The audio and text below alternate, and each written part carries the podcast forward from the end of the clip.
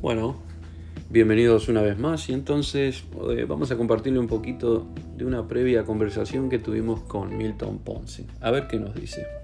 Ahora sí. Ahora sí. Ahora sí, con bien de bien. Estamos con Milton Ponce. Con-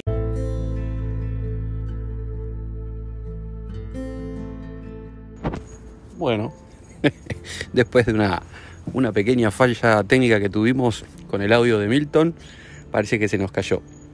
Así que bueno, entonces aprovechamos para hablar un poquito y aprovecho para leer esta, este mensaje que manda Agustina de Verazategui, Buenos Aires, Argentina, donde parece que ha estado escuchando los, los audios y le intriga un poco saber de la banda, si viajamos, si no viajamos. Entonces para vos Agustina te comentamos que Doctor Calavera es una banda que se originó haciendo tributo a los fabulosos Kylax y hoy por hoy estamos trabajando en temas originales. La idea sí, sí es viajar, estamos moviendo todos los hilos, digamos, ¿no? Para poder concretarlo y poder coordinar las fechas disponibles entre todos los miembros de la banda. Así que sin duda alguna cuando eso ocurra te vamos a dejar saber para que seas la primera y poder conocerte en persona. Por el otro lado, entonces saludo a la gente que nos escucha desde Montevideo, Uruguay, el señor José Antonio Rivadavia, apellido de... Tiene un apellido raro, parece de estos que pelearon en la guerra para independizarnos de los portugueses.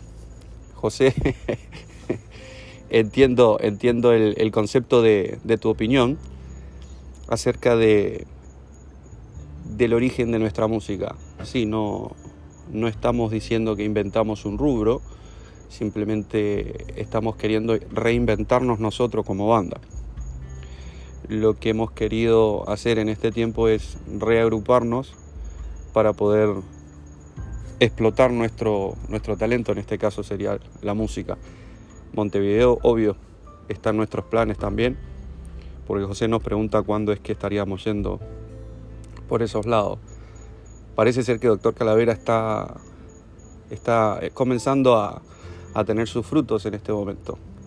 El proceso que estamos ahora es de, como te expliqué, juntar las piezas y, y ponerlas en la mesa, reorganizarnos y darle, darle vida a estos temas que ya están escritos y, y, que falta que ese toque final para que se conviertan en eso, en eso que nos hace mover, que nos hace sentir. Así que agradezco mucho sus mensajes, sus saludos y la buena onda de siempre.